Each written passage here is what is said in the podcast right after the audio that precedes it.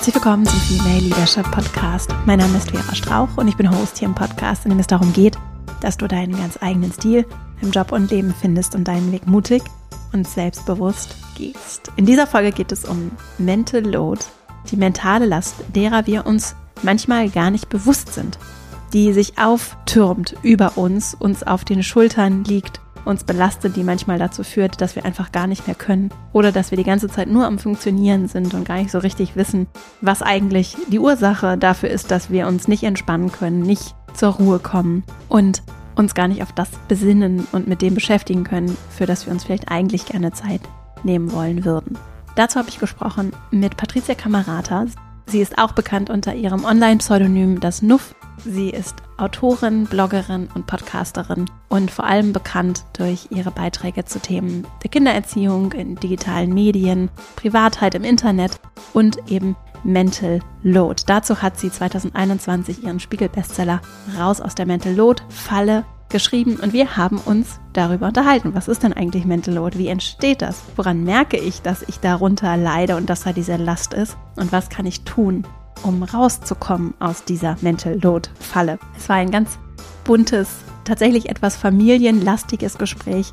Wir haben uns aber große Mühe gegeben, das auch interessant zu gestalten und es hat auch Relevanz für Menschen, die keine Kinder haben. Insofern ist es auf jeden Fall hörenswert und lohnenswert, was mir nochmal sehr bewusst geworden ist in diesem Gespräch, sich mit dem Thema zu beschäftigen und auch achtsam mit dieser mentalen Last zu sein und achtsam damit zu sein, was trage ich und bürde mir da vielleicht auch alles alleine auf und könnte ich vielleicht auch an der einen oder anderen Stelle abgeben und anderen mental mitgeben, sodass wir das gemeinsam tragen und es gleichmäßig verteilt ist. In Familie, aber auch in Freundschaften, Partnerschaft, in, natürlich auch in Teams und in der Arbeitswelt. Wenn du Lust hast, über den Podcast hinaus auch schriftlich im Kontakt zu bleiben, dann komm sehr gerne in meinen E-Mail-Verteiler veraschrauch.com slash newsletter. Und jetzt wünsche ich dir ganz viel Freude mit diesem schönen Gespräch mit Patricia Kamerata und dann legen wir auch gleich mal los. Herzlich willkommen im Podcast, liebe Patricia. Ich freue mich, dass du hier bist.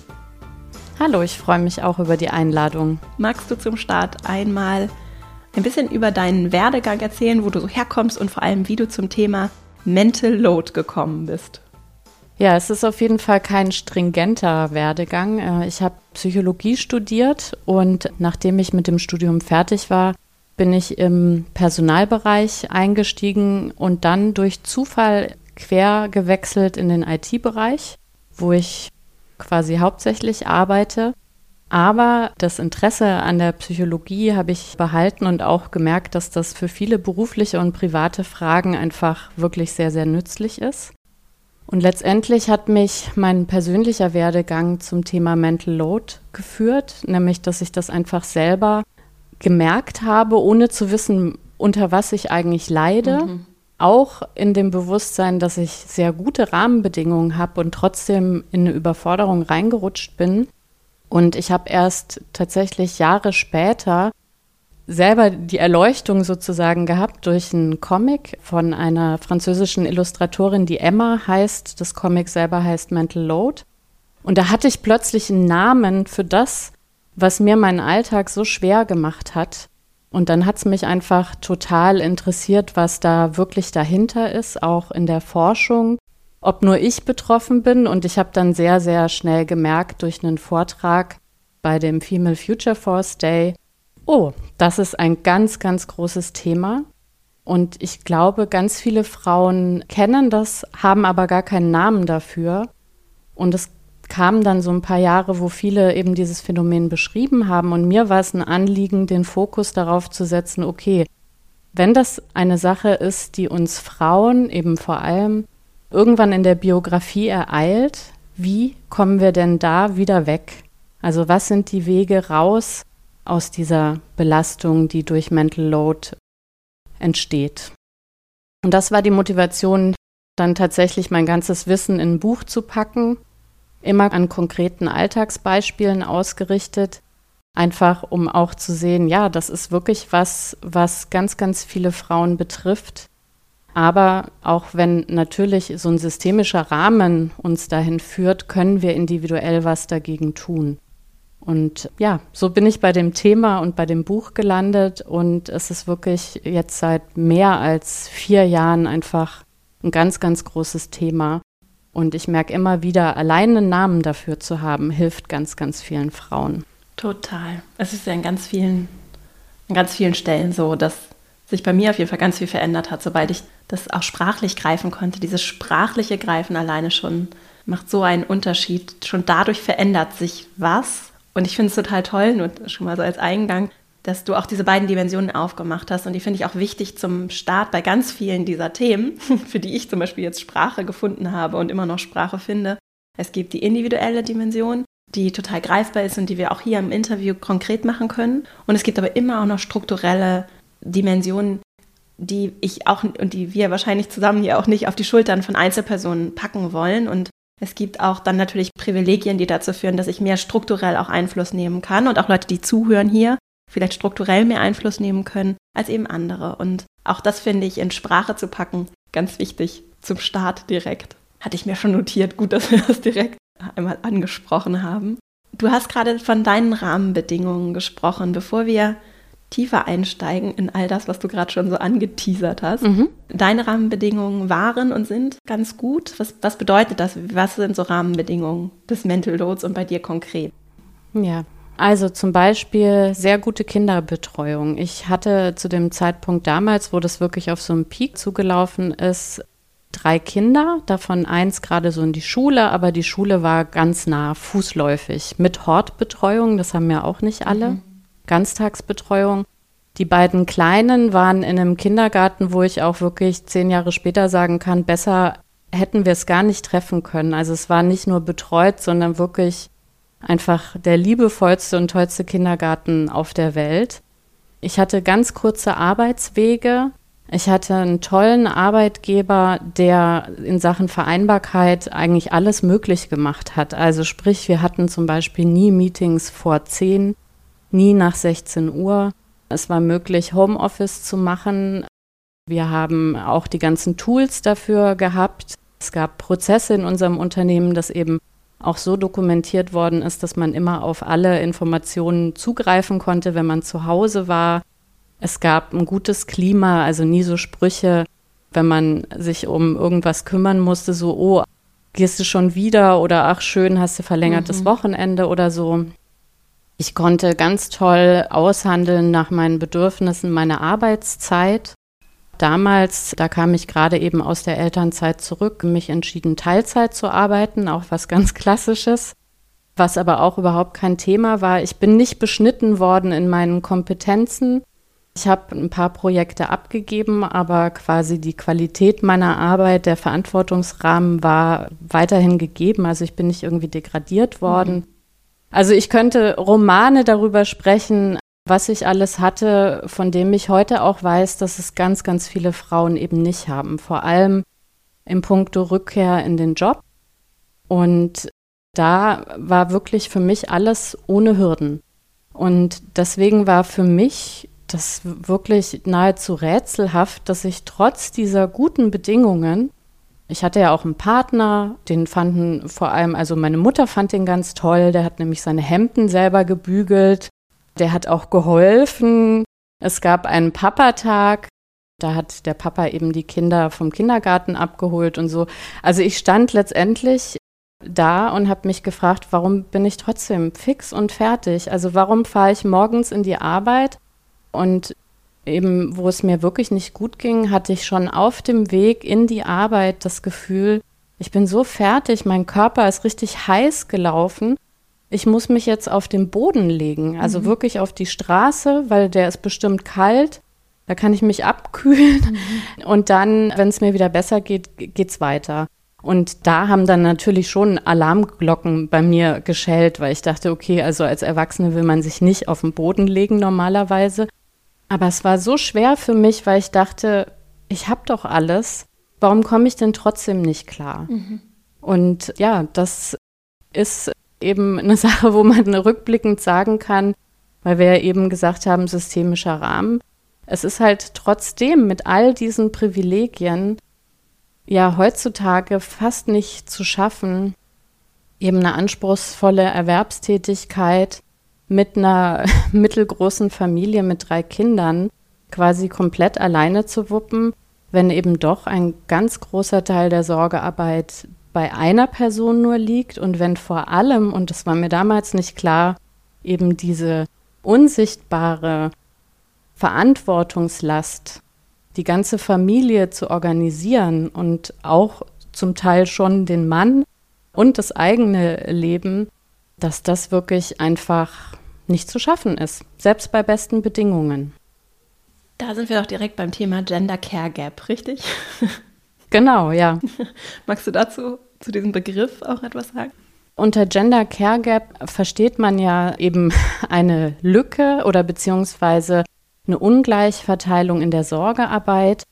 Und die ist eben gegeben über alle Familienkonstellationen hinweg und auch unabhängig von der Erwerbstätigkeit. Also wenn man sozusagen statistisch alles in einen Topf wirft, dann machen Frauen trotzdem über 54 Prozent mehr im privaten Bereich in der Care-Arbeit.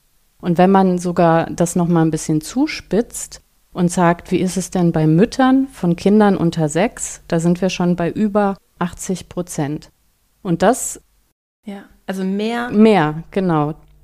Was die Frau im Vergleich zum Mann mehr macht. Er macht eine Sache und sie macht eine Sache und 80 Prozent von der anderen Sache obendrauf noch. genau, und da geht es eben nicht um Minuten, sondern das sind eben aufgerechnet mehrere Stunden. Mhm.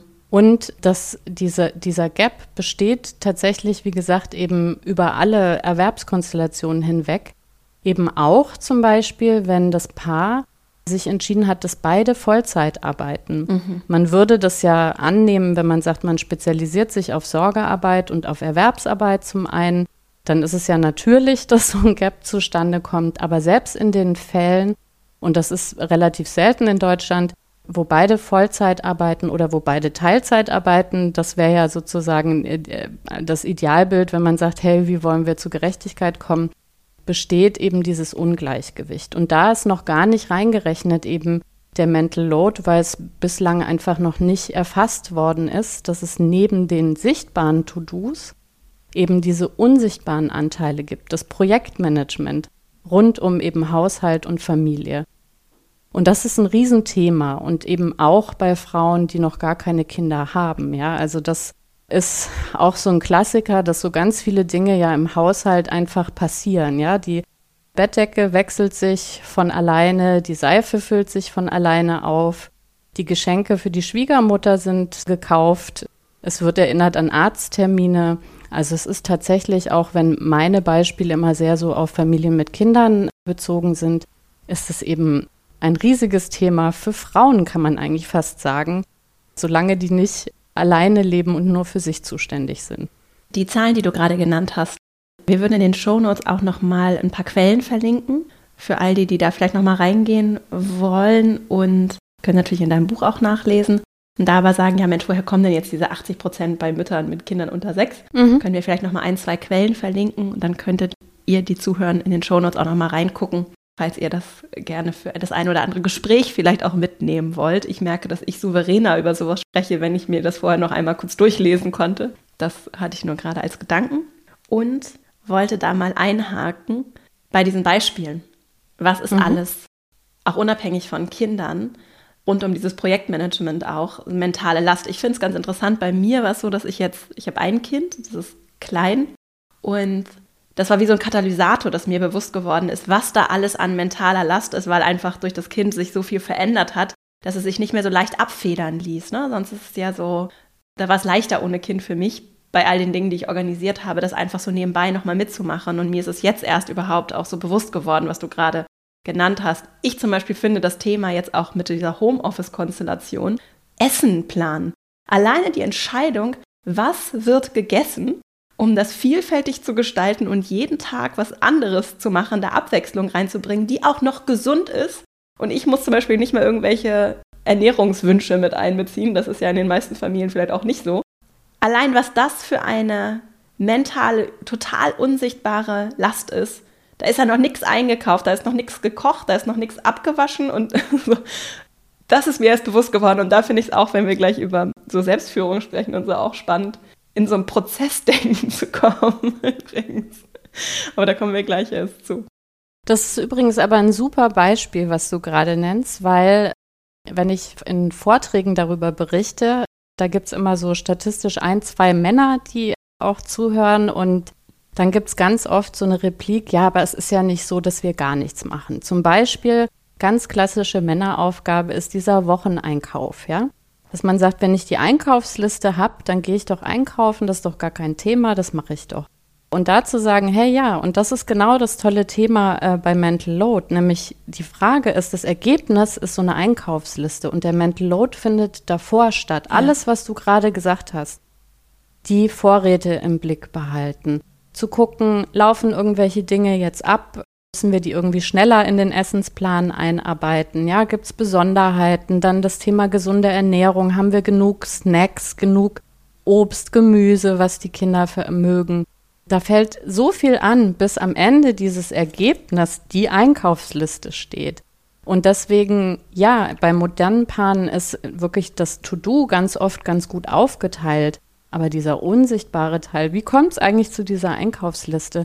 Das ist so ein klassisches Beispiel, wo man das super darstellen kann. Bis quasi dieser Einkauf vollzogen ist, ist der ganze Mental Load zu dem Thema eben schon durch. Ja, super spannend, weil sich da so viel auch machen lässt, finde ich durch die Sichtbarmachung. Genau. Gerade auch in Konstellationen, das ist etwas, was ich häufig erlebe, auch im Berufsumfeld, in Konstellationen, in denen einzelne innere Punktesysteme haben, übrigens auch sowas, was ich gemerkt habe, was durch Kind katalysiert wird. Wer macht wie viel? In Jobs ja auch so, ne? wenn ich nicht drüber spreche. Wenn ich es nicht sichtbar mache für andere, dann kann ganz viel großartige Arbeit passieren, Sie wird aber für diejenigen, die Punkte brauchen, um zu entscheiden, wer macht hier eigentlich wie viel, nicht sichtbar sein. Ne? Es gibt sicherlich auch Menschen, die das antizipieren und das Ergebnis sehen und sagen, wow, was ist da an Arbeit in dieses Ergebnis geflossen? Es gibt aber auch Menschen und auch nicht aus böser Absicht, die das nicht erkennen und nicht so reflektieren ne? und die dann ohne diese Sichtbarmachung gar nicht der Komplexität der Gesamtsituation gewahr werden können. Genau, das ist ganz oft eben, wenn man die, die, genau diese Aufgabe nicht hat, dann weiß man vielleicht gar nicht, was ja. da alles dahinter steht. Und ich glaube tatsächlich, dass diese Frage, wer macht wie viel, das sind wir durch unsere Jobwelt mittlerweile, glaube ich, ganz gut geschult, mhm. Um sowas auch zu sehen. Aber quasi für Mental Load ist ja nochmal zwei Spalten, nämlich wer denkt dran wer initiiert es, ja. Also das ist, das ist ja sozusagen, ja. was man dazu noch beitragen äh, müsste, um quasi dem Mental Load auf die Spur zu kommen. Und da sieht man eben ganz schnell, und ich kann das wirklich empfehlen, das auch im Privatbereich zu machen, Stichwort Transparenz, also das Unsichtbare sichtbar machen und was sichtbar ist, ist dann auch mit viel mehr Wertschätzung verbunden. Und dann eben nicht nur zu fragen, wer macht was und wie lange dauert das, also so richtig wie im Projektmanagement, sondern wirklich auch immer das Häkchen oder beziehungsweise den Namen dahinter zu setzen. Wer denkt dran? Also wer hat diese mhm. unendlich lange To-Do-Liste im Kopf, schält Aufgaben heraus aus diesem Gesamtplot sozusagen, weist es zu, delegiert, weil das ist das Klassische, was eben in Paarsituationen ja passiert, hält nach, monitort, ja, hält Deadlines im Kopf, erinnert daran und beobachtet quasi den Ergebnisfortschritt, weil das ist eben auch ein Problem bei Mental Load, wenn man sich als Paar so auffasst, dass man sagt, einer hat alles in der Hand und der andere arbeitet zu, dann hat man eben in diesem Delegieren auch noch mal extra Mental Load. Das potenziert sich im Grunde, wenn man nicht die Verantwortung wirklich teilt, wenn man also nicht sagt, hey, das ist ein bestimmter Prozess und den übergebe ich dir komplett. Ja. Und dann muss ich den nämlich nicht mehr monitoren. Und dann wird es irgendwann wirklich eine Erleichterung für den Kopf. Aber eben erst dann, wenn wirklich die Verantwortung übertragen ist und nicht nur die Einzelaufgabe. Das sind Muster, die sind ganz, ganz schwierig zu durchbrechen. Also für uns Frauen, sich nicht als Familienmanagerin zu sehen, und für die Männer sich nicht als ja, Hilfsperson im System Familie zu sehen, sondern eher sowas wie zwei Geschäftsführer, die Hand in Hand eben dieses Ganze managen. Jobshare. Genau. Da sind ja auch viele Narrative unbewusst, die leicht greifen. Ne? So, sie lässt ihn ja nicht. Das war mir nicht bewusst lange, wie antifeministisch dieses Narrativ ist. und wie entmündigend das ist für Männer. Also Männern auch abzusprechen, so, und da können wir ruhig in diesen binären Strukturen, finde ich, bleiben, denn so funktionieren diese Narrative. Die lassen ja auch gar keinen Raum für die Vielfalt von auch Gender und wie sehe ich mich eigentlich als Mensch, ne? sondern dass der Mann, der kann das nicht und sie macht das und sie nimmt ihm die Arbeit ab. Und er wird ja gerne, aber sie lässt ihm keinen Raum. Manchmal gibt es auch andersrum die Narrative, wie auch immer. Das ist total schädlich, weil es uns ja auch so entmenschlicht ne? und uns so sehr zu so dann nur unserer Oberfläche von ich bin vermeintlich Frau, ich werde weiblich gelesen macht. Ne? Oder er ist der Mann, deswegen muss er jetzt diese Rolle erfüllen. Da ist ja vielleicht auch noch eine andere Last, wenn es dann darum geht, er muss der Ernährer sein zum Beispiel. Ne? Da ist ja auch noch mal eine andere Dimension, weiß ich nicht.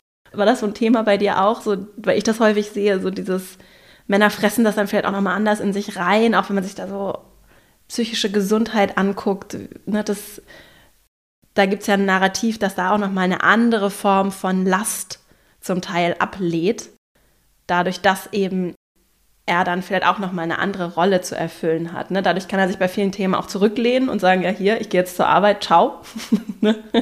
Trotzdem ist, da ja, ist das ja auch nichts, was, weswegen, also wenn es jetzt um Familie geht, ich bekomme ja keine Familie, um dann die ganze Zeit bei der Arbeit rumzuhängen, auch wenn es vielleicht ein bisschen gemütlicher ist. So, ne? Das ist ja, ja. Ne, eigentlich auch nicht das Erfüllende und das, womit ich vielleicht ursprünglich diesen Weg eingeschlagen habe. Ja. Also leider fällt es uns Menschen ja schwer, nicht so in Schwarz-Weiß zu sehen ja. ne? und die Schattierungen da wahrzunehmen. Und natürlich ist der Familienernährer sein, hat ist natürlich auch eine schwere Last, ja, also gar keine Frage.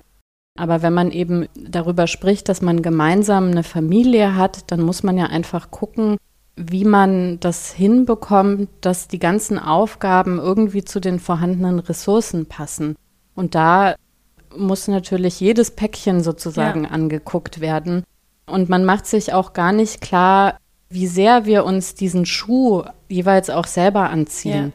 Ja. Also mir war das lange nicht klar, dass das wirklich was ja nicht biologisches ist, sondern etwas, was ich von klein auf gelernt habe, eben diese ganzen Narrative, nach denen ich mich dann aber auch ausrichte. Also zu hören, ne, sowas wie Frauen liegt äh, das Kümmern im Blut oder ja, ja. dieser Spruch, die Kinder gehören zur Mutter. Komischerweise ja. eben nicht zum Vater oder zu ihren Bezugspersonen oder so.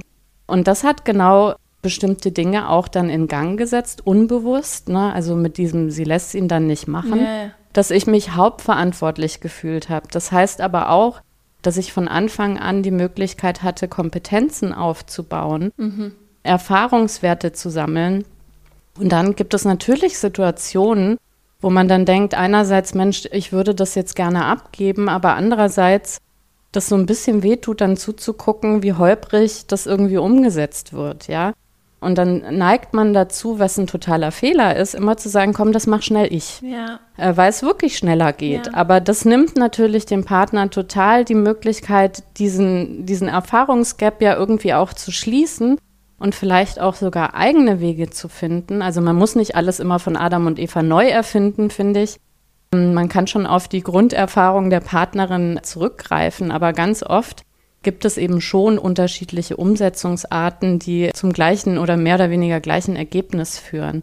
Und auf der anderen Seite eben den Männern ist es ja auch nicht in die Wiege gelegt worden, Versorger, finanzieller Versorger zu werden, ja. Aber trotzdem spielt das eben in der männlichen Biografie auch eine ganz mhm. große Rolle. Und das ist, glaube ich, auch wirklich erst eine relativ neue Entwicklung, quasi sich zu fragen, Moment mal, was, was bedeutet denn Vater sein? Für mich? Was habe ich denn für Ansprüche? Und dann die große Frage, wie kriege ich das denn jetzt eigentlich hin? Ja. Jetzt haben wir uns vielleicht schon so aufgeteilt in Versorger, finanzieller Versorger, Erwerbsperson und eben hauptsächlich Sorgeperson. Aber wie kriegen wir dieses Gleichgewicht denn jetzt hin, wenn sozusagen erstmal überhaupt dieser Wunsch wahrgenommen worden ist, ich möchte das vielleicht auch ganz anders. Und deswegen ist das so ein wichtiger Punkt, den du angesprochen hast, nämlich wir rutschen da alle mehr oder weniger wirklich rein. Mhm. Und das ist keine Absicht. Ja. Also in, ja. in der Regel einfach, ja, sondern wenn man an so einem Punkt ist, der Überforderung vielleicht auch, wo auch dann Unzufriedenheit hochgekommen ist, dass man wirklich noch mal einen Schritt zurückgeht und sagt, hey, wir sind ein Paar, wir sind ein Team und lass uns mal darüber sprechen, was wir gerne wollen für unsere Familie und wie wir das hinbekommen. Und da ist ganz, ganz wichtig, genauso wie man über Jahre da reinschlittert, dauert das auch wirklich lange, bis man da wieder rauskommt. Ja, ist ein bisschen wie eine Schwangerschaft. So, neun Monate kommt der Bauch, neun Monate geht er. Und so sollte man sich das eben auch mit der Umverteilung oder der Wiederherstellung von Gerechtigkeit in der Aufgabenverteilung im Privaten eben vor Augen führen. Und das Tolle ist aber, der Knoten platzt wirklich, wenn man sich quasi wohlwollend gestimmt mhm. erstmal zusammensetzt und sagt, hey, ich möchte nicht, dass du dich ständig überlastet fühlst. Und ich sehe auch als Mann zum Beispiel, ich will auch viel mehr von meinen Kindern mitbekommen. Ja. Aber wie kriegen wir das denn jetzt hin? Ja. Und das ist dann eben der Punkt sozusagen, wo man gemeinsam einen Weg beschließen muss und da auch geduldig aber sein muss. Ja, und nicht anderen, zum Beispiel in der Partnerschaft, abzusprechen, Verantwortung zu übernehmen, in beide Richtungen. Den eigenen Weg, es hat so viel mit Führung zu tun. Alles, was du gerade gesagt hast, übrigens, ja. lässt sich eins zu eins. Du kennst das ja auch, Projektmanagement, IT. Ne? Das ist Verantwortung abgeben, die Leute den eigenen Weg finden lassen es bringt mir überhaupt nichts, was zu delegieren, wenn ich dann betreutes Arbeiten mache und die ganze Zeit daneben stehe und die Person immer wieder eigentlich die ganz, eigentlich alles trage, plus zusätzlich die Person, die es eigentlich machen soll, sondern es wirklich abgeben zu können. Erst dann bin ich die Aufgabe auch in der Führung in dem Sinne los, dass ich vielleicht dann später nochmal mit reingucke, aber eigentlich es losgelassen habe. Ne? Das wollte ich noch loswerden, weil es so wunderbar zu dem Thema Delegieren passt eigentlich ja, weil wir ja im Jobshare sind, Next Level, was auch total spannend ist für die Arbeitswelt, finde ich, um das zu lernen, dass es eben nicht darum geht, ich führe und das heißt, ich bin hier aber trotzdem irgendwie die Erziehungsberechtigte, sondern zu sagen, ich gehe in die volle Eigenverantwortung, du gehst in die volle Eigenverantwortung. Ich bin hier, wir können gemeinsam Sachen lösen, uns angucken, ich bin da, um dich zu begleiten, du bist nicht allein, aber ich bin hier nicht diejenige, die eigentlich die Verantwortung trägt und der, zu der du dann immer mit den Problemen wiederkommst und die dann die mentale Last trotzdem noch trägt, was ich total spannend finde, auch wenn es übrigens um Narrative von Führung geht und so eine, sagen wir mal, eher konservativere Perspektive von, ich bin hier der Daddy und ich habe hier den Laden im Griff und eigentlich habe ich mal auf alles die richtige Antwort, sondern, was wir für eine neue Arbeitswelt brauchen, in meinen Augen, diese Eigenverantwortung, in der wir wirklich gemeinsam Dinge tun und nicht eine oder einer immer so latent über den Sachen schwebt. Ne? Ja. Und es ist so spannend, wie sich das in jeder Form von Gruppe, auch in dem oder jeder Form von System wiederfindet, auch im System Familie. Ne? Oder auch Freundschaft. Definitiv, ja. Freundschaft auch oder auch nicht nur Familie im Sinne von Mutter, Vater, Kinder, sondern auch im Sinne von, ich kenne das auch so mit Tanten und Großeltern, da gibt es dann auch immer die eine Person oder häufig die eine Person, die sich um alles kümmert, die die Initiative ergreift. Einzelne, die diese Last tragen und andere, die das dann konsumieren. Ne? Ja, genau. Konsumieren ist in dem Zusammenhang wirklich auch ein gutes Wort. Also wenn man sich das so klar macht und was in dem Zusammenhang auch für mich total wichtig ist, ist auch dieses große Stichwort Fehlerkultur, ja. Also, ja. weil da hat man auch immer so hehre Ziele irgendwie, wie das sein soll, aber wenn das dann man praktisch guckt, dann wird es eben oft gar nicht so sehr gesehen als, ne, man wächst, man macht irgendwie Fehler, man lernt daraus, man soll auch die Chance bekommen, eben mit den Konsequenzen umzugehen, man soll im Blick halten, dass Fehler auch ganz normal sind und das spielt ja alles auch eine riesige Rolle eben im Thema Sorgearbeit, ja. ja. also dem Partner zuzugestehen, wir sind alle nicht geboren als Mütter und Väter, ja. Auch wir Mütter nicht, ja? ja. Direkt nach der Geburt musste man ganz viel lernen, man hatte Ängste. Man ist natürlich ein bisschen fokussierter darauf, weil die Gesellschaft ja eben sagt, ne, die Kinder gehören zur Mutter und dann struggelt man da wahrscheinlich mehr, dass das jetzt irgendwie alles klappen muss. Aber auch da dann irgendwann zu, zu sagen, hey, wenn wir diesen Kompetenzvorsprung irgendwie verkleinern wollen, na klar, ich habe Fehler gemacht früher, jetzt macht der Partner vielleicht auch seine eigenen Erfahrungen. Und der ist auch ein erwachsener Mensch und er kann auch mit Konsequenzen dann umgehen. Und ja. in der Regel, es gibt dann auch so einen Mechanismus, dass man da vielleicht schnell katastrophisiert, ja, dass man sagt, um Gottes Willen, wenn der mit dem Baby rausgeht und irgendwie die Mütze nicht anzieht, dann kriegt es die und die Krankheit und deswegen muss ich da immer hinterhinter sein, dass das irgendwie alles perfekt ist. Jein, also es ist in den aller, allermeisten Fällen so, dass es der Mann doch noch merkt, dass das Kind nicht sofort krank wird, dass man auf die Idee kommt, dann wickel ich jetzt den Schal zum Turban oder so oder lauf zu DM und hol da irgendwie schnell eine Mütze, weil das jetzt viel näher am Spielplatz ist als zu Hause. Also da wirklich jemanden auch zuzugestehen, Fehler machen zu können, daran auch zu lernen eben und das das nächste Mal besser machen zu können. Und eben nicht selbst, Stichwort eben eigenverantwortlich, da dann immer als Feuerwehr auch wieder einspringen, sondern wirklich einfach zu sagen, du hast alle Kompetenzen, die du brauchst, um diese Situation zu lösen und du wirst die auch lösen. Und das sind ganz, ganz viele total banale Sachen so im Alltag, wo man wirklich auch üben muss, ja, wenn man vorher immer dafür verantwortlich war, loszulassen und zu sagen, das wird schon. Und es wird eben nicht katastrophal enden, sondern wir reden in der Regel über so Beispiele wie, der Mann hat gesagt, ich kümmere mich um das Kindergartenfest, ich kaufe die Brezeln und dann verpennt er das eben, ja gut, dann geht es halt nochmal eine Runde zum Bäcker und zehn Minuten später sind die Brezeln da, ja. Mhm. Also es geht eben nicht immer um Leben und Tod, sondern wirklich im Alltag um viel Kleinkram. Und aber gerade dieser Kleinkram macht den Arbeitsspeicher so voll. Ja. Und da, da kann man wirklich ganz großzügig abgeben und auch quasi wirklich sich das Mantra sagen, jeder erwachsene Mensch kriegt das hin und natürlich auch mein Partner. Ja, und was mir sehr geholfen hat, ist dieser Gedanke, es braucht wirklich dieses Dorf und es ist total wichtig und wertvoll für jedes Kind, für jeden Menschen ja mehr als eine Bezugsperson zu haben. Und es ist total toll, auch andere Herangehensweise, auch für das Kind, andere Herangehensweisen zu sehen und zu merken, ach, okay, Papa macht das so und Oma macht das so und die Kinderbetreuung macht das irgendwie so und da ist die Erzieherin und der und die machen und das ist das ist ja der Weg, den wir auch über Jahrtausende gelebt haben, so, ne? Diese, dieses Konstrukt von, wir sind irgendwie diese kleine Kernfamilie, die sich so einigelt und alles unter sich ausmacht. Das ist ja nicht das, nicht der Weg, wie wir als soziale Gemeinschaftswesen erfüllt und glücklich sind und wie wir auch lernen, also soziales Lernen zum Beispiel. Das funktioniert eben dadurch, dass wir mit anderen in den Austausch und Kontakt kommen und nicht, dass wir uns irgendwo einigeln und die ganze Zeit nur den einen Weg sehen und die ganze Zeit mit Mama alleine sind, so, ne? Deswegen diese Bilder auch von Rabenmutter und so, das sind so ganz interessante Narrative, die ja eigentlich sehr, sehr jung sind, so.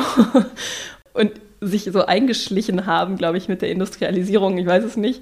Und die, mich, mich hat das total befreit, also mir das immer wieder bewusst zu machen und zu sagen, und auch die Fehler, die ich ja auch mache und die Sachen, die irgendwie nicht rund laufen und auch ich vergesse irgendwie mal die Mütze oder irgendwas anderes, das gehört dazu. Und das ist im Zweifelsfall vielleicht sogar eher eine Bereicherung für alle Beteiligten, als dass es jetzt irgendwie ein Problem darstellt. Ne? Aber Stichwort Rabenmutter übrigens ist auch so ein super Stichwort, nämlich es gibt ja den Rabenvater nicht, ne? Ja.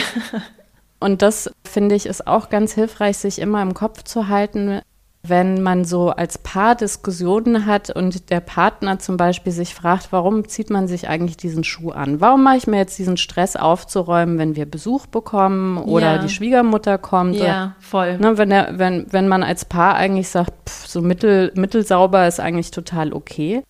Ja, da werden wir halt sehr stark geleitet wirklich von diesen gesellschaftlichen Zuschreibungen. Also wenn jemand durch eine Wohnung, die einem Mann und einer Frau gehört, schreitet und die ist nur so mittelgut aufgeräumt, dann hat niemand im Kopf oder die allerwenigsten, Mensch, der Peter, der hat ja anscheinend seinen Putzdienst nicht irgendwie erledigt, sondern es ist immer dann die Andrea sozusagen, die man so im Verdacht hat, dass die halt in ihrem Frausein irgendwie nicht den Erwartungen nachgekommen ist. Und das ist auch wirklich ein Grund, den man nicht unterschätzen darf, warum man sich so viel Stress macht, weil das ist wirklich auch so ein typischer Satz, der in so Streits fällt, dass dann irgendwann der Partner sagt, warum machst du dir auch immer so einen Stress? Mhm. Warum muss denn immer die Torte selber gebacken sein und die Gemüsespieße tut's doch auch, wenn wir ein paar äh, Möhren nur mitbringen, ist auch gesund, dass man sich immer fragt, wer wird denn eigentlich bewertet? Und wie und warum. Und das wird eben in den allermeisten Fällen,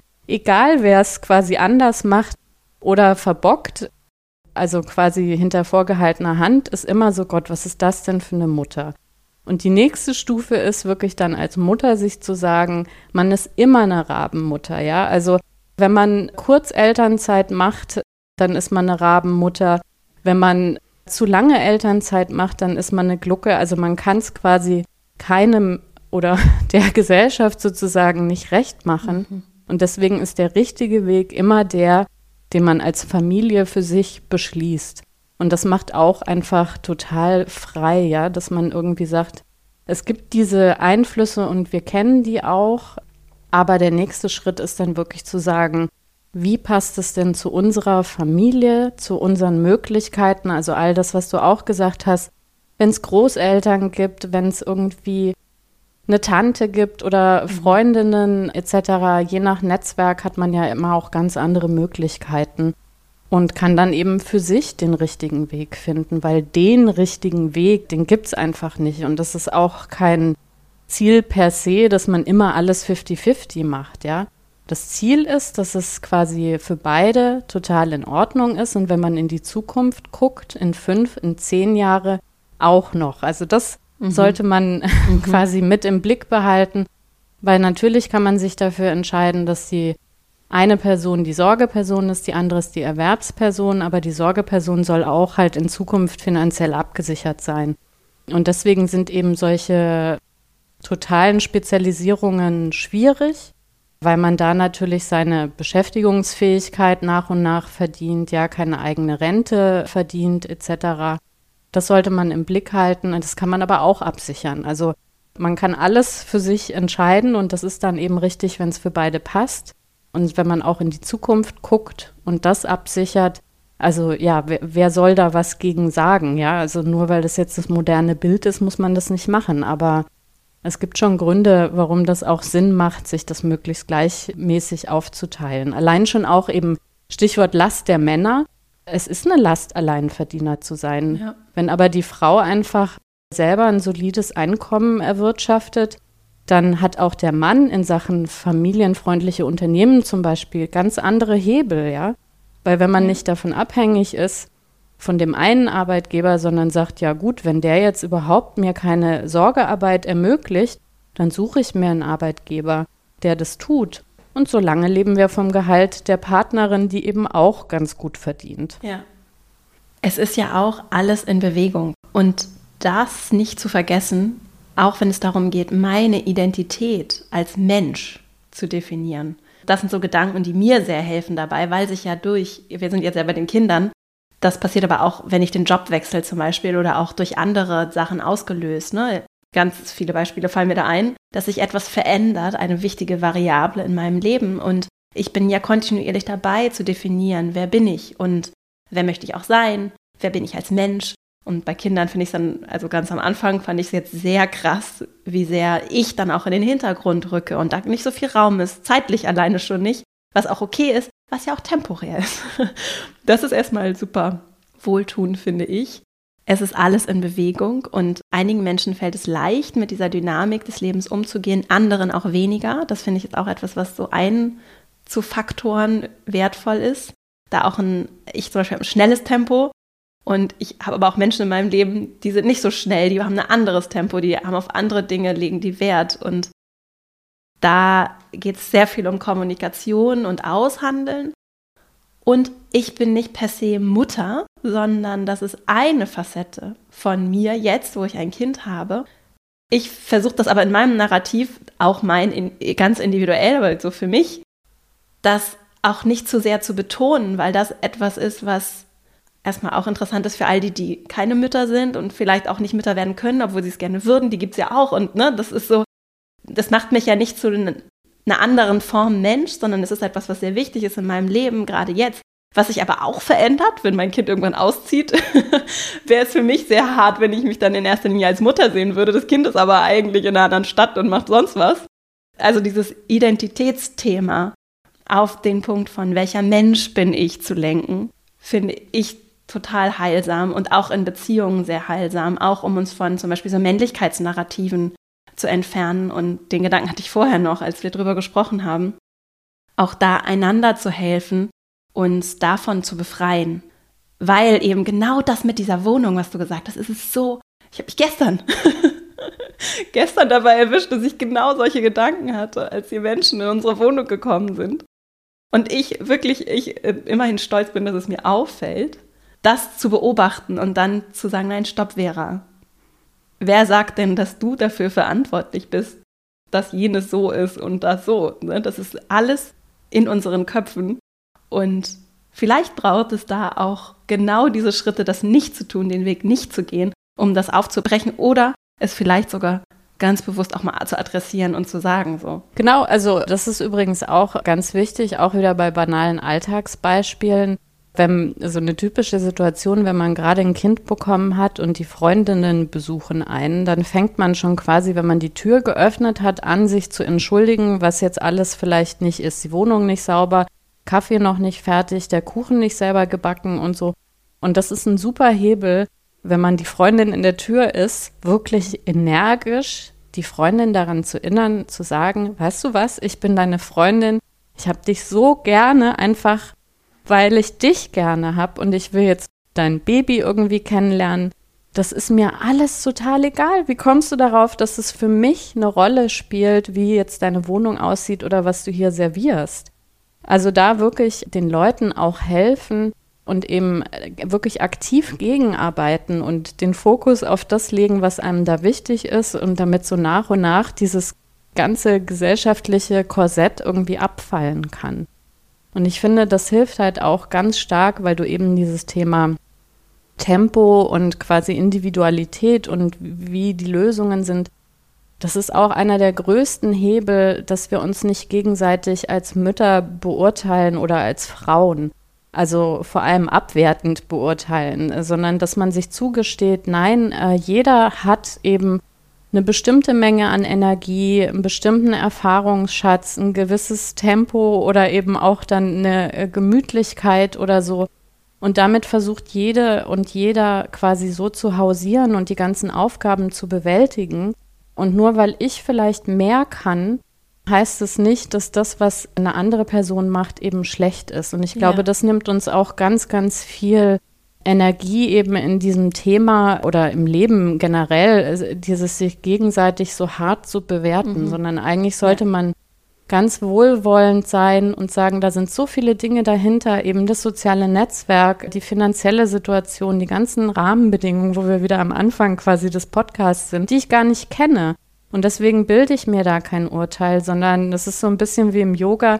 Ich bleibe bei mir und ich gucke sozusagen, ne, wie klappt das für uns, wie passt das für uns. Und das heißt aber nicht, dass es in jeder Familie so laufen muss, weil sich die Menschen eben mit unterschiedlich viel Verantwortung wohlfühlen, unterschiedliche Sauberkeitsstandards haben, unterschiedliche Prioritäten.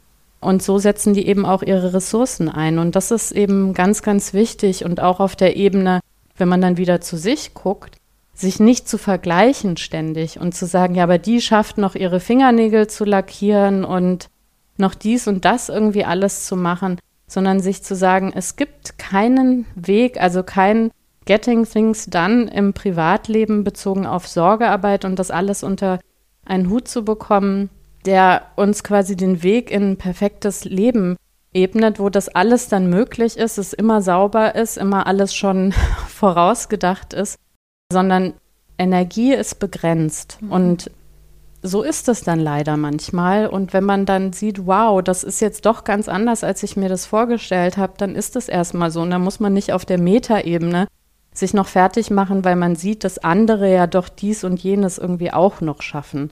Das finde ich immer ist in diesem Thema Mental Load auch ganz, ganz wichtig, dass man sich das nicht noch zusätzlich aufbürdet, was man alles schaffen müsste, weil man sieht, dass die anderen das doch ja, auch können. Ja, ich meine, da spielt Leistungsgesellschaft eine riesige Rolle. Wie bestimmt sich mein Wert als Mensch? Und wenn mir die ganze Zeit erzählt wird, mein Wert bestimmt sich dadurch, was ich leiste, so werden wir ja in Schule, in der Ausbildung als dann Heranwachsende, Erwachsene, groß, in Unternehmen geht es direkt oder Organisationen, in der Arbeitswelt geht es direkt so weiter. Und dann, ich stelle mir das so krass vor und ich habe so großen Respekt davor, dann zu sagen, ich bleibe jetzt mit Kindern oder auch einfach so, ich bleibe jetzt zu Hause. Ne? Ich sage, ich mache jetzt mal ein Jahr nix. ich habe zum Beispiel auch einfach mal meinen Job gekündigt. Das ist krass. Und dann auch noch mit Kindern und Sorgearbeit und nicht, ich kann mich jetzt finden und habe irgendwie diesen ganzen freien Raum, den ich füllen muss und wo ich dann ja auch immer wieder mich rechtfertigen muss, vermeintlich. Was leiste ich, was trage ich bei? Und dann nehme ich mir einfach nur Zeit für mich und bin niemandem Rechenschaft schuldig, weil ich das Privileg habe, das tun zu können. Ich mache das einfach. Trotzdem sehr viel Druck. Wenn das dann auch noch mit Sorgearbeit verbunden wird und das in einer Welt, in der alles von was machst du, was leistest du, was kannst du, nicht alles, aber häufig viel daran hängt, das ist auch Last, ne? Und das ist auch so identitätsbeeinflussend, wenn ich damit nicht für mich einen starken Umgang finde und für mich diese wohlwollende Ebene finde, das zu entkoppeln. Und dann ist, weil Care-Arbeit, da muss ich jetzt nochmal einhaken, weil das so schön, dieser Gedanke ist, finde ich, so wertvoll, ist nichts, was fertig ist. Und das dann zu vergleichen mit, er geht ins Büro und verdient das Geld, so und so viel tausend Euro bringt er mit nach Hause. Ich bin hier zu Hause und morgen muss schon wieder Wäsche gewaschen werden. Das sind verschiedene Dimensionen und das sind aber trotzdem alles Arbeiten im Leben. Ne? Ja, also das ist aber wirklich ein großes gesellschaftliches Problem, auch die Frage, wie ist Arbeit definiert ja, ne? und voll. wie ist die Wertschätzung damit verbunden, weil man darf eben in dieser ganzen Debatte auch dann um Berufstätigkeit und Finanzen und so weiter nicht darin abrutschen, eben dann zu sagen, das Wertigere ist die Erwerbsarbeit ja. und deswegen ist es das große Ziel, dass alle Frauen auch möglichst ja zu Vollzeit erwerbstätig sind, ja. weil damit spielt man einfach das Thema Sorgearbeit nochmal extra runter. Also ja. eigentlich müsste das viel sichtbarer sein. Also dass eine Vollzeiterwerbstätigkeit ist eben nicht möglich, ohne dass jemand im Hintergrund Sorgearbeit leistet. Und Sorgearbeit, das ist was ganz, ganz Wertvolles. Also gerade wenn wir, da muss man ja nicht nur auf Kinder gucken, sondern Sorgearbeit findet ja auch in Ehrenämtern statt. Wenn man sich die Demografieentwicklung unserer Gesellschaft anguckt, wird ein ganz großes Thema sein, Eltern, ältere Leute zu pflegen. Und das ist eine ganz wichtige und wertvoll, gesellschaftlich wertvolle Arbeit. Und leider haben wir das nicht gelernt, das so zu sehen und vor allem für uns selber auch so zu ja. sehen. Also die ganzen Frauen, die quasi aus einer Berufstätigkeit dann eben in die Elternzeit gehen, die abends irgendwie völlig erschöpft auf dem Sofa sitzen, sich fragen, was habe ich eigentlich heute alles gemacht? Dann fällt einem vielleicht gerade mal so der Wäscheberg ein. Ja das ist richtig traurig, ja, dass man nicht eben sagt, hey, ich war hier in so einem völlig flexiblen Arbeitsumfeld die ganze Zeit. Man improvisiert die Hälfte, man ist emotional total involviert. Ja, es ist ganz viel emotionale Arbeit, Beziehungsarbeit, die man leistet. Man kann gar nicht mehr souverän über seine Zeit bestimmen, sondern man ist ganz stark außenbestimmt durch die Bedürfnisse eben anderer durch die Bedürfnisse von Kindern, das ist eben nicht mehr so wie früher, wo man irgendwie quasi sagen konnte, ob ich jetzt koche oder nicht oder ob das jetzt in der Stunde ist oder nicht. Das geht eben mit kleinen Kindern nicht, ja. weil die dann ja einfach hangry werden sozusagen. Und es ist ja schade, dass man immer versucht quasi zu sagen, das eine ist viel wert oder das andere, aber es ist eben nicht oder, sondern es ist und. Und vor allem, es braucht beides. Also ja auch quasi jeder, hinter jedem Vollzeit arbeitenden Mann steht ja eben auch jemand, der die Sorgearbeit leistet und den Mental Load eben trägt, damit es überhaupt funktioniert. Also es ist eine Medaille und das sind zwei Seiten und das hat unsere Gesellschaft leider ein bisschen aus den Augen verloren, weil die Sorgearbeit immer mehr so unsichtbar in den Privatbereich geschoben wird und dann geht es wieder, naja, ihr müsst es irgendwie geregelt kriegen. Aber quasi in der Erwerbsarbeit will man dann davon nichts wissen. Ne? Ja. Und das ist ganz schwierig einfach, weil das wird uns in Zukunft nicht helfen. Ja. Weil Sorgearbeit wird ein größeres Thema eher noch, als dass es kleiner wird. Und es ist eben auch kein Frauenthema, sondern es ist ein Thema für uns Menschen.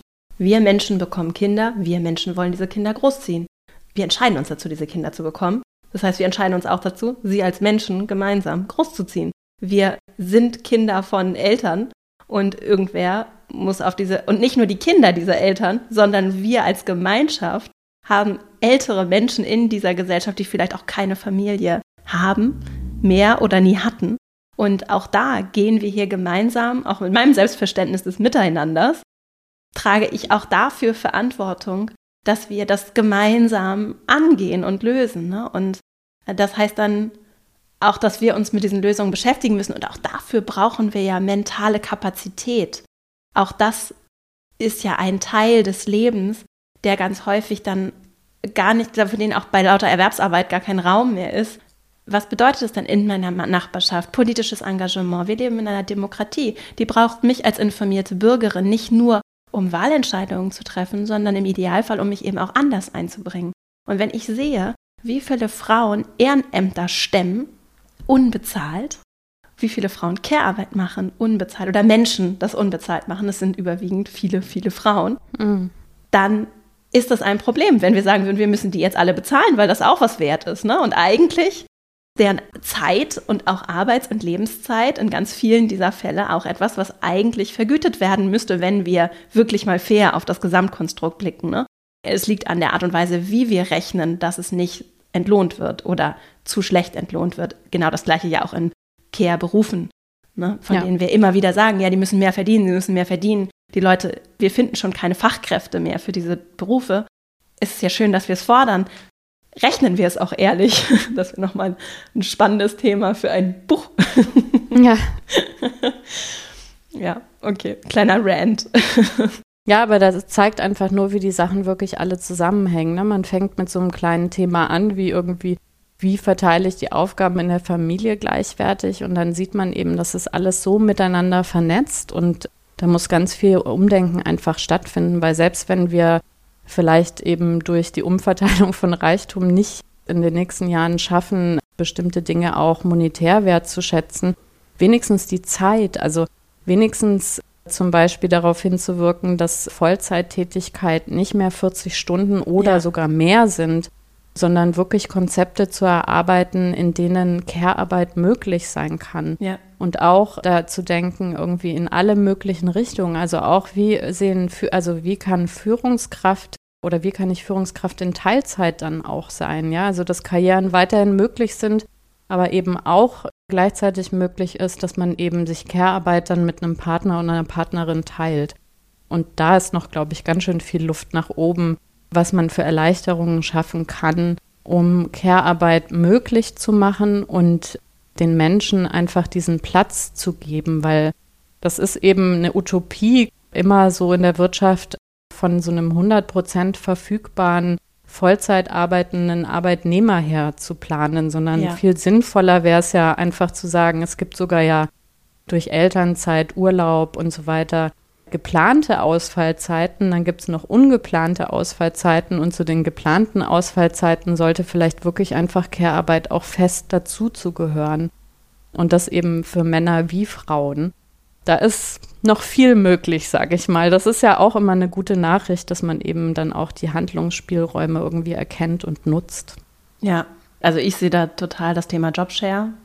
Also Verantwortung auch auf nicht nur zwei Schultern zu verteilen, sondern da mindestens zwei Menschen zusammenarbeiten zu lassen, ist ja so eine Vorstufe eigentlich von wir, wir sind einfach jetzt gefragt, auch wenn es total unangenehm ist und ich weiß es auch, dieses Hierarchiethema anzugehen. Ne? Das, und das finde ich ist eine ganz wunderbare, so sanfte Einstiegsform, die vor allem auch für Männer, die ja nun mal überwiegend Führungspositionen bekleiden, wichtig ist, damit die Zeit gewinnen, sich um Kinder, sich selbst, ihre mentale Gesundheit pflegebedürftige Angehörige auch kümmern zu können, den Einkauf machen zu können, die Wäsche, so dass eben dieses 40 Stunden, die ja eigentlich in den meisten Jobs dann eher 50, 60 Stunden mhm. bedeuten, mhm. dass das einfach kein, auch für unsere Gesellschaft tatsächlich kein, kein Konstrukt ist, das funktioniert so, ne? Und das, und auch wenn wir uns angucken, dass viele Jobs sich verändern und die Qualität der Jobs sich verändert und auch wenn es um Umverteilung von Geld geht, dann ist es für die Zukunft von Arbeit und Gesellschaft, finde ich, ganz zentral, dass wir das aufsplitten und verändern und uns ganz neu angucken, wie wir Aufgaben verteilen und auch Verantwortung äh, verteilen. Und da geht es vor allem um Männer. Denn wenn es um verantwortungsvolle, sehr gut bezahlte Jobs geht, dann sind das vor allem Jobs, die auch Männer machen. Ja, ja, eben. Und wenn man auch guckt, also was politisch in den letzten Jahren passiert ist, um quasi Gleichberechtigung herzustellen. Da war der Hebel ja tatsächlich vor, vor allem äh, Frauen in die Erwerbstätigkeit zu bekommen. Und jetzt ist sozusagen der nächste Schritt äh, die Frage, wie schaffen wir das denn, Konzepte zu stricken, Männer in die Sorgearbeit ja, zu bekommen. Genau. Weil das ist sozusagen, damit das Pendel einmal irgendwie ausschwingen kann. Ich glaube nämlich, dass dieses Thema Frauen in die Erwerbsarbeit bringen, ist im Grunde ausgereizt. Also, dass ja. immer noch viele Frauen in Teilzeit arbeiten, liegt ja einfach daran, dass man sich vor totaler Überlastung schützen möchte, weil einem halt klar ist, dass als Frau in der Regel eben die meiste Sorgearbeit an einem irgendwie kleben bleibt. Ja. Und ähm, deswegen ist dieser Gender Care Gap eben eine direkte Vorstufe auch von dem Gender Pay Gap, weil letztendlich, wenn eben ein Geschlecht sich hauptsächlich zuständig fühlt für die Sorgearbeit, dann schützt man sich vor Überlastung durch eben Teilzeitstellen statt Vollzeit. Man hat quasi dann auch schnell, dass man eben die Elternzeit ja deutlich länger nimmt, dass man die Kinderkrankentage dann in der Regel selber trägt und eben nicht der Partner. Und das alles sind ja Faktoren, die eben zu dem Gender Pay Gap wieder führen. Also es ist wirklich ein ganz kompliziertes Konstrukt, aber was man, glaube ich, als Resümee sagen kann, zumindest eben politisch, ist eben dieser, dieser unbedingte oder also die Motivation, Frauen in Arbeit zu bringen, ist halt nur die eine Hälfte mhm. Der Aufgabe und die andere Hälfte wird es sein. Und das wünschen sich ja einfach auch ganz, ganz viele ja, Männer. Das ist total. ja nicht so, dass sie das äh, nicht wollen. Also wenn man sich sowas wie den Väterreport anguckt, da ist es ja eher so, dass wirklich ein Großteil der Männer sagt, ich würde gerne viel mehr für meine Familie machen, aber damit sind Nachteile in der Karriere verbunden und, und ganz viele andere Sachen sozusagen. Und da muss man sich da mal fragen, ja gut, wie kann man diese Ängste eben abfangen und was gibt es auch wirklich für politische Maßnahmen, um ja Unternehmen mehr oder weniger da auch zu zwingen, diesen Raum zu schaffen, dass auch Männer ihrer Sorgetätigkeit nachkommen können. Und es geht ja nicht nur darum, Frauen in Arbeit zu bringen, sondern einfach anderen Zugang zu Verantwortung und Einfluss zu ermöglichen, diverseren Zugang der Frauen und alle, die sich nicht binär wiederfinden, auch für die auch Platz macht. Ne? Und das ist ja genau das Thema. Wie kann ich Platz machen? Und ich muss ja vielleicht nicht ganz gehen, sondern ich gehe vielleicht auf 50 Prozent und die anderen 50 Prozent macht dann eine Frau. Wunderbar. und das hat dann Auswirkungen aufs Familieneinkommen, wenn meine Frau das auch macht. Also ja, es ist ein großes Thema und eine super Frage. Wie schaffen wir es, Männer in die Sorgearbeit zu bringen? Ja, damit sind wir schon am Ende jetzt. Die Zeit rennt. Ich wollte dich noch, bevor wir zu meinen Abschlussfragen kommen, noch eine, eine letzte Frage fragen, weil du ja auch aus der IT, IT kommst und Psychologie, das ist ja super, super Kombi. Hast du vielleicht als ganz kurze Abschlussimpulse zu dem Thema, so Wege raus aus Mental Load? Was kann ich so auf der individuellen Ebene machen, als vielleicht im Hinblick auf meine Psyche, den Umgang mit mir, aber auch auf so einer organisatorischen Prozessebene vielleicht ein paar kurze Impulse. Hast du da was? Ja, gerne. Wir haben im Grunde schon so ein paar Sachen wirklich angerissen, nämlich einmal das Sichtbarmachen, also wirklich sich mal Zeit zu nehmen und so einen Rundumschlag zu machen und zusammenzutragen, eben wer macht wie viel, aber auch immer die Frage zu stellen, wer denkt dran, wer stößt diese Sache irgendwie an. Und dann kriegt man schon ganz viele so Aha-Erlebnisse, ja, weil man die Art der Aufgaben plötzlich ganz klar sieht. Da gibt es nämlich auch geschlechterspezifische Unterschiede. Und der nächste Schritt ist wirklich wie im Job, sich zu sagen, hey, wir machen eine regelmäßige Planung, am besten sogar einmal in der Woche, wo wir nicht nur darüber sprechen, was ist zu tun, sondern auch, wer ist dafür verantwortlich? Also Stichwort eben nicht delegieren, sondern Verantwortung übergeben.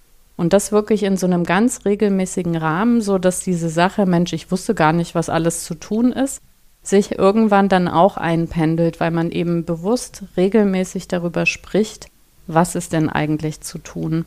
Und nicht einer dann schnell nebenher mal so die Sachen macht, weil er es schon immer so gemacht hat.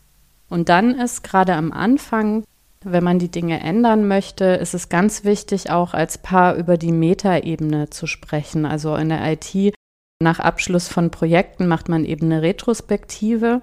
Und das hilft im Privaten auch, also sich regelmäßig, vielleicht einmal im Monat, vielleicht alle zwei Monate, so wie es einem passt, wirklich nicht über, wie setzen wir Aufgaben um und was gibt es alles für Aufgaben, sondern darüber zu sprechen, wie hat denn das geklappt? Was hat besonders gut geklappt? Was hat schlecht geklappt? Was würde ich nächstes Mal anders machen? Warum war das so?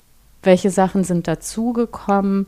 Wollen wir mal bewusst bestimmte Aufgaben rotieren, dass wir nicht feststecken immer in diesem, ich kann das eh, ich mache das schneller, sondern dass man wirklich bewusst dann sagt, hey, pff, Fahrrad reparieren habe ich jetzt noch nichts mit zu tun gehabt, der andere hm, Kuchen backen auch nicht, sondern da eben nicht nur die Kompetenzen aufbauen, sondern auch dann den Kindern eben ein gutes Vorbild zu sein, dass es eben nicht am Geschlecht auch hängt, was man tut. Und dann, ja, wenn man die drei Sachen so macht, dann verändert sich tatsächlich schrittweise was. Und mein Feedback ist immer, es tut so vielen so gut, wenn, sich schon so die kleinen ersten Dinge verändern. Also wenn man einfach sieht, man wird gesehen, der Partner sammelt Erfahrungen, der hat plötzlich ganz anders Mitgefühl, ja, der hat irgendwie leichtfertig gesagt, klar, mache ich so einen Vorsorgetermin beim Kinderarzt aus, dauert ja nur fünf Minuten und stellt dann fest, ja, schade. Da muss man sieben, acht Mal anrufen und dann kriegt man, wenn man Glück hat, in drei Monaten einen Termin. Mhm.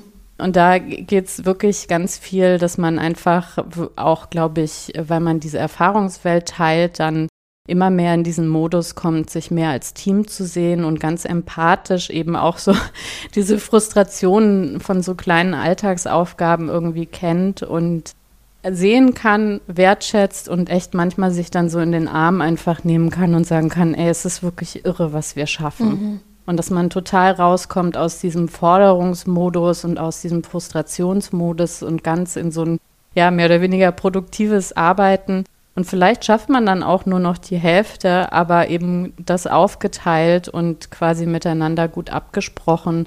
Und plötzlich, ja, ist einfach wieder so eine Leichtigkeit in der Beziehung und es fühlt sich eben nicht nur einer wie so ein Roboter, der irgendwie alles abarbeiten muss oder irgendwas Bälle in der Luft halten muss und diese Aufgabe halt auf Dauer gar nicht schaffen kann, sondern es ist wieder so auch Luft dann wieder da, Part zu sein. Und das ist eben ganz, ganz toll. Vielen Dank. Sehr gerne. Würdest du mit uns nochmal teilen, wo wir dich finden können? Menschen, die zuhören und sagen, Mensch, ich würde gerne mehr von Patricia erfahren. Ja, sehr gerne. Also zum einen natürlich mein Buch Raus aus der Mental Load Falle kann ich da empfehlen, speziell für dieses Thema. Äh, ansonsten im Internet äh, überall äh, unter meinem Pseudonym äh, das Nuff. Auf Instagram zum Beispiel mache ich regelmäßig so kleine Stories über so Teilphänomene von Mental Load, aktuell zum Beispiel zum Thema, warum tut das eben oft so weh, solche Sachen auszuhandeln oder auch über so was Spannendes wie, was wir heute auch angerissen haben, den Gender Leisure Gap, den gibt es nämlich mhm. auch. Und ansonsten ja Twitter und in meinem Blog. Aber ich glaube, das sind so die Hauptquellen. Prima. Wir machen eine Abschlussfrage, weil ich etwas zeitlich überzogen habe. und zwar die Frage nach Buchempfehlungen. Hier hören gerne lesende Menschen zu und ich ja. finde es auch immer ganz spannend. Also das großartigste, umfassendste äh, Buch, also was mich wirklich total begeistert hat zu diesem Thema, ist von Franziska Schutzbach. Die Erschöpfung der Frauen, das ist ein relativ neues Buch und ich kann es wirklich nur jeder ans Herz legen, jedem, jeder, mhm. weil es ist wirklich ganz, ganz großartig. Ich habe so viel gelernt und weil wir ja heute so sehr heteronormativ ja. gesprochen haben, das ist äh, wirklich sehr viel umfassender, aber auch ganz verständlich und ganz viele Aha-Effekte. Also Franziska Schutzbach selber ist auch auf Social Media unterwegs, also ihr direkt auch zu folgen lohnt. Es ist wirklich ein ganz, ganz großartiges Buch.